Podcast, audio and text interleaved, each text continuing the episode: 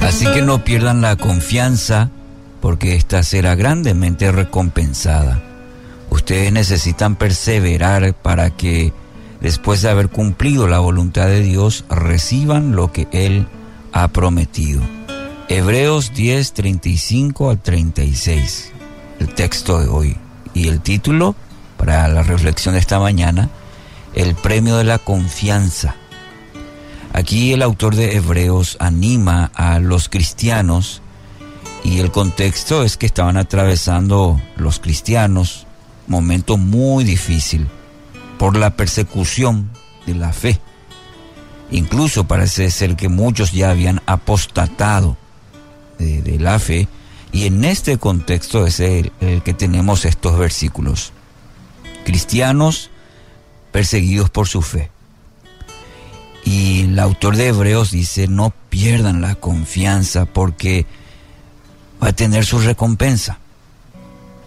Difícil es continuar cuando se pierde la confianza en uno mismo.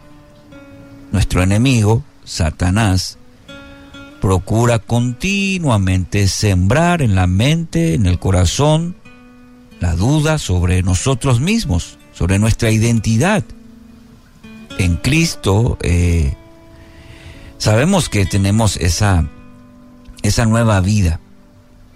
Pero Satanás se encarga de querer robarnos esa identidad en Cristo de manera que no avancemos, que renunciemos, que tiremos la toalla. Pero este no es el tiempo de rendirse. Recuerde que el galardón es grande. La recompensa es una recompensa eterna. No es algo temporal, no es como un premio aquí en la tierra, una, una bendición que lo vamos a disfrutar solamente un momento. Aquí la palabra nos dice que es una recompensa que va a ser eterna. El texto agrega la actitud que el cristiano debe tener. ¿Y cuál es? La de perseverar perseverar en cumplir la voluntad de Dios. Quizás en este tiempo usted está con pensamientos de querer abandonar, la carga le parece ya muy pesada y vienen esos pensamientos del mismo enemigo de rendirse. La constancia, querido oyente, es una virtud obligatoria para el creyente, para el cristiano el hecho de perseverar. El apóstol Pablo, hacia el final de su vida, justamente dice, llegué a la meta, guardé la fe, he perseverado. Y esto no es un solo un llamado para algunos, para todos los hijos de Dios, para usted. Mucha gente sabe empezar bien, de repente un trabajo, una carrera universitaria, un proyecto de vida como el matrimonio, por ejemplo, un emprendimiento comercial, a veces un ministerio, pero sepamos que van a venir los desafíos, los problemas, y ahí es donde asoma el pensamiento de abandonar. De lo que creíamos al principio era lo mejor, bueno, ahora parece surgen las mejores justificaciones para querer abandonar, para querer renunciar. En los mejores momentos todos podemos correr sin agotarnos, pero la mejor cualidad es mantener la marcha sin desmayar, llegar hasta el fin. La victoria solo es para aquel que se mantiene fiel para aquel que persevera. Habacuc capítulo 2 versículo 3.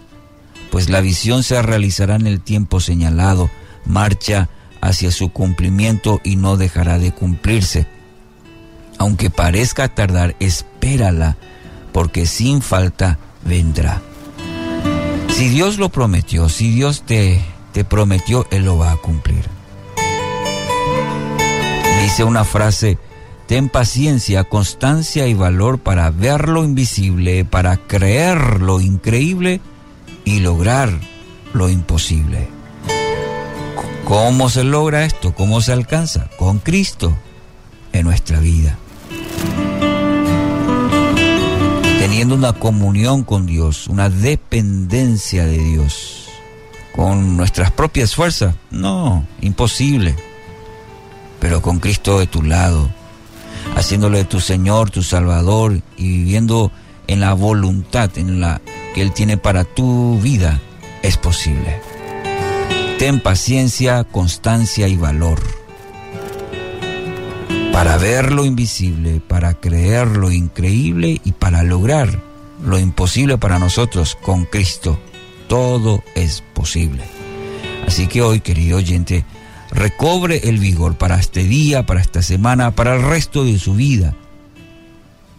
La esperanza para continuar, para perseverar. Recuerde que el galardón es grande para los que perseveran y que en esta carrera de resistencia, de resistencia, usted no está solo. Dios camina a su lado en el nombre de Jesús.